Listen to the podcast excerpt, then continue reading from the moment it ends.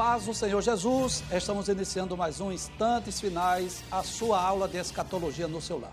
Desde já eu quero agradecer por sua audiência, a você que diariamente assiste ao nosso programa, a você que tem divulgado, a você que tem recomendado os instantes finais e principalmente a você que diariamente tem enviado a sua mensagem para nós pelo WhatsApp do programa. Que Deus te abençoe, que as bênçãos de Deus continuem sendo derramadas sobre você e a sua família. Eu gostaria de pedir que você divulgasse a Rede Brasil para seus familiares, para seus amigos, para que eles também sejam edificados através da nossa programação. Lembre-se que você pode assistir de qualquer lugar do Brasil e do mundo pelo YouTube, pelo Facebook, pelo Instagram, Rede Brasil Oficial e IADPE Oficial ou pelo site www.iadpeplay.org.br. Se você deseja entrar em contato conosco, você já sabe o número do WhatsApp, está aparecendo aí na sua tela, o prefixo é 81 e o número é 99491 2293. Pela graça de Deus, pelo amor de Deus bendito, temos recebido dezenas, às vezes até centenas de mensagens. É claro que nem sempre é possível nós respondermos a todas as mensagens é, nem sempre é possível responder a todas as perguntas, mas eu quero agradecer de coração pela sua mensagem. Bem, se você está nos acompanhando diariamente, você sabe que nós estamos estudando sobre a grande tribulação. Vamos recapitular o que foi que nós vimos ontem, né? Ontem nós estudamos sobre os propósitos da grande tribulação.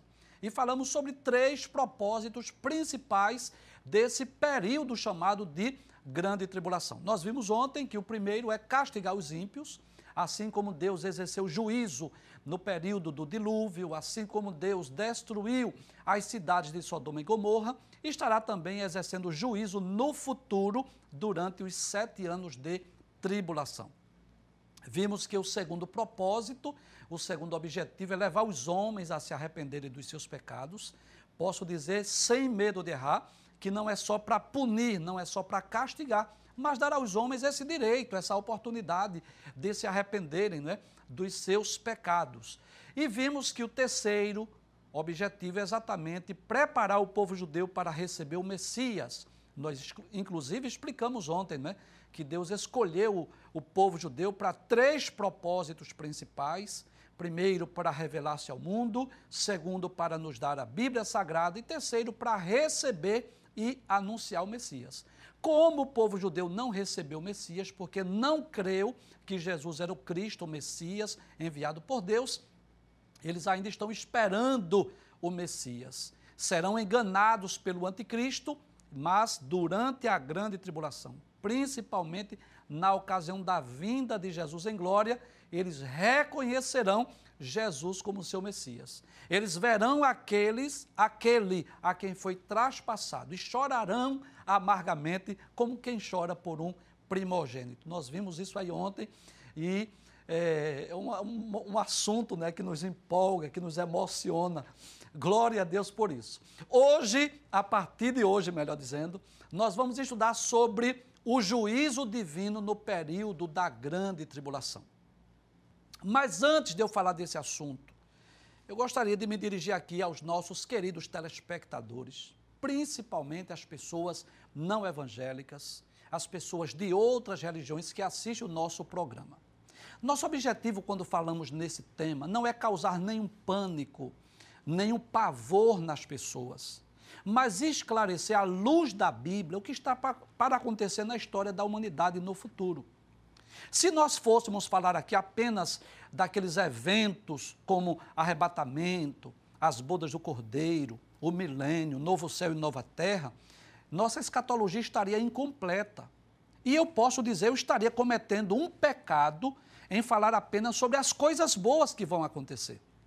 Então, quando nós estamos estudando os eventos escatológicos, há momentos, há ocasiões que nós estamos falando de coisas maravilhosas. Falar, por exemplo, do novo céu, da nova terra, do corpo glorioso, incorruptível, são coisas que nós falamos com muito mais alegria, não é? Não resta dúvida disso. Mas nos sentimos na obrigação, no dever, na responsabilidade de falar também sobre as tragédias, sobre as coisas ruins que estão para acontecer, não é? não temos nenhum objetivo de causar pânico, pavor nas pessoas, não estamos aqui usando de sensacionalismo, não é? A nossa igreja, não vou dizer eu, vou dizer a nossa igreja, tem um compromisso em ensinar a Bíblia, a palavra de Deus, sem fazer uso de sensacionalismo, sem fazer uso da escatologia especulativa. Nós tomamos por base as profecias bíblicas e devemos esclarecer às pessoas tanto as coisas boas que estão para acontecer, como, por exemplo, a ressurreição, o novo céu e a nova terra, mas também é dever nosso, é responsabilidade nossa. E eu até diria que, em certo aspecto, não é? Claro, guardando as devidas proporções, não quero aqui de forma alguma me comparar com Noé ou como Ló, mas no sentido de dizer às pessoas que, da mesma forma que Noé juntamente com seus filhos, sem cão e Jafé. Enquanto eles estavam preparando aquela arca, com certeza eles estavam dizendo às pessoas: Olha, Deus nos apareceu e disse que vai mandar um dilúvio. E da mesma forma, o justo Ló, quando estava em Sodoma e Gomorra, ele também é chamado de pregoeiro da justiça. Ele falava assim do juízo, do julgamento de Deus que seria derramado sobre as cidades de Sodoma e Gomorra. Então, assim, em certo aspecto, nós nos sentimos como Noé e como Ló, na responsabilidade de advertir as pessoas o que é que está para acontecer na história da humanidade. E como nós já explicamos em outros programas, né, durante os sete anos de tribulação, haverá uma série de julgamentos efetuados pelos anjos de Deus. São sete selos, são sete trombetas e sete taças da ira divina. Né? Os sete selos que serão abertos as sete trombetas que serão tocadas pelos anjos de Deus e sete taças da ira divina que serão derramadas sobre a terra. Hoje no programa nós vamos trazer uma visão panorâmica. Nós não vamos nos deter em nenhum desses eventos, nenhuma desses, nenhum desses juízos, não. Inclusive, hoje nós não vamos ler muito a Bíblia Sagrada. Nós vamos citar os textos, tá certo? Você que gosta de fotografar, nós vamos deixar boa parte do tempo essas telas que foi preparado pela equipe de artes, vamos deixar em tela cheia para que você possa fotografar e estaremos apenas citando. Hoje nós vamos trazer uma visão panorâmica. Que é que vai acontecer quando os sete selos forem abertos? O que é que vai acontecer quando as sete trombetas forem tocadas? E o que é que vai acontecer quando os sete cálices da ira divina forem derramados. A partir de amanhã, aí sim, vamos estudar selo por selo, trombeta por trombeta e taça por taça, tá certo? Então hoje o nosso objetivo é trazer aquela visão panorâmica. As pessoas que assistirem o programa hoje, né, os nossos queridos telespectadores, terão uma ideia de um todo como será esse julgamento. E a partir de amanhã, do próximo programa, aí nós vamos estudar especificamente cada um desses juízos, citando os textos bíblicos, lendo as referências, e aí os irmãos vão compreender com mais detalhes, tá bom? Então, o tema hoje do programa, vamos colocar aí para as pessoas visualizarem esta imagem extraordinária, maravilhosa, uma das melhores. Eu quero parabenizar toda a equipe de arte, né? O juízo divino no período da grande tribulação é o que nós vamos estudar hoje, né? Então vamos começar com o capítulo 6 do Apocalipse, que é a abertura dos sete selos. E aí eu quero lembrar para você que no capítulo 5 do Apocalipse, João teve a visão de um livro selado com sete selos. E que ninguém era digno de abrir o livro, nem de desatar os seus selos e nem de olhar para ele.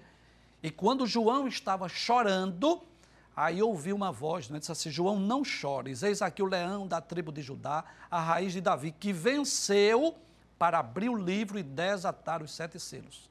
E é importante nós observarmos que na série de julgamentos do, das trombetas e das taças, são os anjos que tocam as trombetas e são os anjos que eles vão derramar as taças. Mas os selos serão abertos pelo próprio Senhor Jesus, tá certo? Então, o que é que vai ocorrer na terra, tá certo? Não só sobre Israel, sobre a terra, quando forem abertos os sete selos, tá bom? Vamos colocar em tela cheia para que você possa fotografar.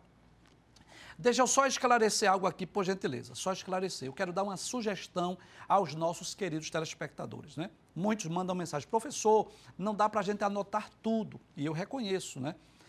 Então, a minha sugestão é que você deixe um celular aí já prontinho, porque você vai fotografando essas telas, essas imagens, e aí você não precisa ter o, o, trabalho de copiar texto por texto. E logo após, claro, aí você faz as suas anotações no seu caderno e você vai conferindo no texto bíblico, tá bom? Então vamos colocar em tela cheia. O que é que vai acontecer na abertura dos sete selos? Primeiro, primeiro selo, o que é que acontece? Aparece o anticristo, um cavaleiro montado em um cavalo branco. E nós vamos explicar aqui que esse cavaleiro não é Jesus, não é o Cristo, o cavaleiro do capítulo 19, sim, ele é Jesus. O cavaleiro do cavalo branco do capítulo 6 é o anticristo. E o que representa a falsa paz. Aquele pacto, aquela aliança que o anticristo vai fazer com muitos por uma semana. Depois, logo depois, o que é que vem? O segundo selo, que aparece o cavalo vermelho, representando as guerras. E aí eu lembro mais uma vez o que eu falei aqui. Não são três anos e meio de paz. Não. Haverá um, um período de paz no início, na implantação do governo do anticristo, mas o cavaleiro do cavalo branco do capítulo 6, ele saiu vitorioso e para vencer, e ele tem um arco em sua mão, um instrumento de guerra. Isso significa que ele estará munido de guerras, de materiais bélicos, com grande poderio bélico, para lutar, guerrear contra as nações que se opuserem a ele. Então vamos voltar para a tela cheia. Segundo selo, cavalo vermelho representa as guerras. Terceiro selo, um cavalo preto. O que é que ocorrerá na ocasião quando surgir esse cavalo preto? Haverá fome, haverá escassez de alimento. Nesse período, o maior problema não é a falta de dinheiro, até que as pessoas terão dinheiro, mas não haverá alimento suficiente para a humanidade. Quarto selo aparece o cavalo amarelo, que ele, ele representa a morte. E aí eu lembro mais uma vez, eu quero lembrar mais uma vez que a morte não estará presa durante a grande tribulação. Muito pelo contrário morrerá muita gente, de maneira que nem haverá casas funerárias suficientes para vender caixão, porque o número de mortos será maior do que o estoque. Não haverá cemitérios suficiente para sepultar, para enterrar todos os mortos. Então haverá uma catástrofe no mundo, né, como a consequência das guerras, virá a fome e virá também a morte. Vamos voltar para a tela. Em quinto lugar, o quinto selo, o que é que vai acontecer? A perseguição aos servos de Deus. E aí, claro, não, não nos referimos à igreja, porque a igreja já foi arrebatada. E quem serão esses que vão morrer, que serão mortos, né? por amor da palavra de Deus e do testemunho que deram? São exatamente os que se converteram durante a grande tribulação ou aqueles que não estavam prontos, não estavam preparados e não foram arrebatados. Terão sim uma oportunidade ainda de serem salvos se estiverem vivos, claro, mas custará um alto preço. Por quê? Porque esses servos de Deus, os santos que estiverem na terra, serão perseguidos e mortos. Haverá muita morte dos servos de Deus que estiverem na terra nesse período.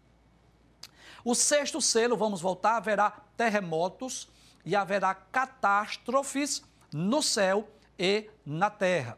E, finalmente, o sétimo selo, que é exatamente é, quando há o preparativo, a preparação para os sete anjos tocar as sete trombetas. Então, na ocasião do sexto selo, do, do sétimo selo, desculpe, já aparecem os sete anjos que estão de prontidão para poderem tocar as trombetas. Muitas pessoas costumam perguntar: será que as pessoas que estiverem na terra verão os anjos ou ouvirão o toque da trombeta? Creio que não. Creio que o anjo sim tocará a trombeta, eu entendo que é literal, mas que as pessoas nem verão os anjos e nem ouvirão os toques das trombetas. Mas haverá algo interessante. Quem estiver na terra poderá prever o que vai acontecer, tá certo? por exemplo, quem estiver na terra, surgiu o anticristo. Aí ele vai dizer assim: depois do anticristo vai vir uma guerra. Aí surge a guerra. Aí ele vai dizer assim: agora vai vir a fome. Aí depois da fome vai vir a morte. E agora? A morte dos santos, dos servos de Deus. E assim sucessivamente. As pessoas poderão acompanhar pela própria Bíblia, pelo livro do Apocalipse, as coisas que vão acontecer. Uma pergunta muito comum: professor, é possível a gente é, prever quanto tempo, intervalo entre um, um selo e outro, ou entre uma trombeta e outra? Geralmente não. Existem alguns desses juízos que eles são específicos, né? Por exemplo, a quinta trombeta diz que será um período de cinco meses, mas geralmente a Bíblia não diz o espaço de tempo. Então, haverá sim essa sequência, esta série de juízos e julgamentos, mas que nós não sabemos exatamente o intervalo de tempo de um para outro. Depois dos sete selos, o que é que vem? Muito bem, vem as sete trombetas, os anjos que vão tocar, né? Esta imagem aí, que é meramente ilustrativa, está aparecendo sete trombetas de uma vez, mas não significa que os anjos irão tocar as sete trombetas todos de uma vez. Não. O primeiro anjo toca a trombeta, depois o segundo anjo, depois o terceiro e assim sucessivamente, tá certo? E o que é que vai acontecer nesse momento? Haverá juízos ou julgamentos específicos sobre fenômenos da natureza. Vamos ver? Por exemplo, no primeiro toque de trombeta, a terça parte da terra será queimada, né? Então as árvores, as plantas, as matas, enfim, serão queimadas através desta quando ocorrer o toque da primeira trombeta. Quando o anjo tocar a segunda trombeta, a terça parte do mar, um fenômeno, uma tocha que vai cair lá no mar, talvez um meteoro ou um cometa, alguma coisa desse tipo, que vai tornar a terça parte do mar em sangue. Depois, quando o terceiro anjo tocar a trombeta, as águas potáveis, aquela água que é essencial para a sobrevivência humana, se tornará amarga. Os homens não poderão beber as águas. Quando o quarto anjo tocar a trombeta, haverá escuridão na terra. A terça parte do sol e da lua irá se escurecer. Nós vamos explicar isso, né? É possível que não seja necessariamente o Sol e a Lua, mas talvez uma espécie de uma poeira cósmica, como, por exemplo, quando o dia está nublado, não é? Aí a gente diz assim: o Sol hoje está mais frio, mas não está, o Sol está com a mesma intensidade. Agora, devido às nuvens, nós temos a impressão de que o Sol está mais frio, mas ele está brilhando lá com o mesmo fulgor, com a mesma intensidade. Então, acreditamos que não é necessariamente o Sol e a Lua que serão afetados, mas uma espécie de uma poeira cósmica que vai estar na Terra. Nós vamos explicar sobre isso nos próximos programas. Quando o quinto anjo tocar a trombeta, surgem aí os gafanhotos gigantes. Eu já respondendo perguntas, já falei aqui, tudo nos leva a crer que esses gafanhotos gigantes são aviões ou helicópteros de guerra Inclusive, a aparência deles né, parece muito mais com um helicóptero do que com um avião. Nós vamos ler esse texto lá em Apocalipse 9, nós vamos explicar com mais detalhes sobre essa quinta trombeta.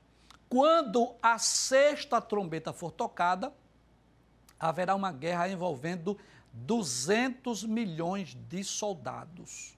Então, os irmãos, imaginem uma, uma guerra de alto teor destrutivo 200 milhões de soldados que estarão participando dessa guerra. E no sétimo, na sétima trombeta, quando o sétimo anjo tocar, haverá trovões, haverá terremotos e haverá grande saraiva. Eu quero que você volta lá, por favor, essa tela que tem uma informação importante. Observe algo importante aí, tá bem? Nas primeiras trombetas ou nos primeiros toques das trombetas, veja, será afetada a terça parte da terra, a terça parte do mar e a terça parte das águas. Observou? Muito bem, guarde isso aí que nós daqui a pouco vamos é, dizer porque nós pedimos uma atenção especial. Depois vem a terceira série de juízos, a terceira série de julgamentos, que é exatamente os sete anjos que derramam as taças. Mais uma vez, nós diz, dizemos que essa imagem aí ela é, ela é meramente ilustrativa, não significa dizer que os sete anjos tocarão no mesmo momento, aí, desculpe, derramarão as taças no mesmo momento, não. Primeiro anjo, segundo anjo, terceiro anjo, quarto anjo e assim sucessivamente, tá bom? Nós colocamos aí, a equipe de arte colocou essa imagem por conta do título, né? São sete taças. Aí você vai ver aí sete anjos derramando as taças. Mas não é simultâneo. Primeiro um, depois o outro. Primeira taça, o que é que vai acontecer? Vai acontecer uma chaga maligna nos homens que têm o sinal da besta, ou seja, aqueles que receberem o 666, sei lá, um chip ou algo desse tipo. Então vai ter uma chaga maligna, uma espécie de um câncer. É como se o organismo fosse rejeitar. Então veja que o sofrimento na grande tribulação é inevitável.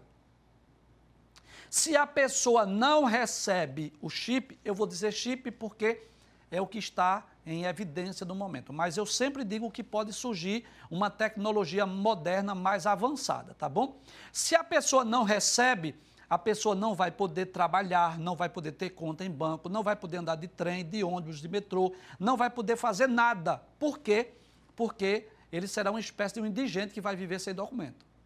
Para as pessoas sobreviverem, vai ter que ir para as batas, vai ter que viver chupando frutas, comendo frutas, verduras, coisas desse tipo. Porque na grande cidade não tem como escapar. Então, o sofrimento para quem não receber será esse. Não vai poder trabalhar, vender nem comprar nada porque o dinheiro vai deixar de existir. Mas para quem receber, não é? Terá toda a comodidade. Você vai poder trabalhar, vender, comprar, andar de trem, de ônibus, de metrô, mas virá uma praga específica sobre este grupo de pessoas. E as pessoas terão uma espécie de um câncer, uma chaga maligna. Vamos lá. Quando o segundo anjo derramar a taça, o que, é que vai acontecer? Todas as criaturas do mar deixarão de, de viver. Vão morrer todas. Todos os peixes do oceano, do mar. Né? Então, os irmãos, imaginem o mau cheiro, né? quando o mar jogar para pra, pra praia os peixes, enfim, vai ser um, algo horrível. Todas as criaturas do mar irão morrer. Terceiro, as fontes das águas vão se tornar em sangue. Vai faltar água para beber. Um, um garrafão de água mineral de 20 litros vai ficar num preço exorbitante. Vai ser mais caro do que 20 litros de gasolina, tenho certeza disso. A água vai ficar mais cara do que a própria gasolina, não tenho dúvida disso. Em quarto lugar, haverá um aquecimento global. Os homens serão abrasados com grandes calores. No mundo inteiro haverá esse aquecimento. Em quinto lugar, haverá chagas, haverá dores profundas, enfermidades. Em sexto lugar, quando o sexto anjo derramar a sua taça. O rio Eufrates vai secar e começa a batalha do Armagedon. O que é a batalha do Armagedon? Eu já expliquei aqui. Será uma batalha que será travada em Israel. Armagedon significa Vale de Megido. É um lugar, uma planície onde já foram travadas várias batalhas envolvendo a nação de Israel no passado. Inclusive, quem for a Israel pode ir lá ver esse lugar, né? Esta planície é onde estarão reunidos os exércitos das nações confederadas com o intuito de destruir a nação de Israel. E quando o sétimo anjo tocar, ou desculpe, derramar a sua taça, haverá um grande terremoto. E isso é literal. Todas as ilhas e todos os montes serão abalados. Será um terremoto de proporções gigantescas e inigualáveis, né? Então, como nós já dissemos, esse período da grande tribulação, que é um período de sete anos, é um período de tempo relativamente curto, mas de grandes tragédias, de grandes manifestações do juízo divino. Se Deus nos permitir, não é a partir de amanhã, aí sim, nós vamos estudar selo por selo, trombeta por trombeta e taça por taça. E aí sim nós vamos ler os textos e, na medida do possível, nós estaremos explicando esse texto. Depois que estudarmos essas três séries de juízos, aí nós vamos estudar sobre os personagens da grande tribulação.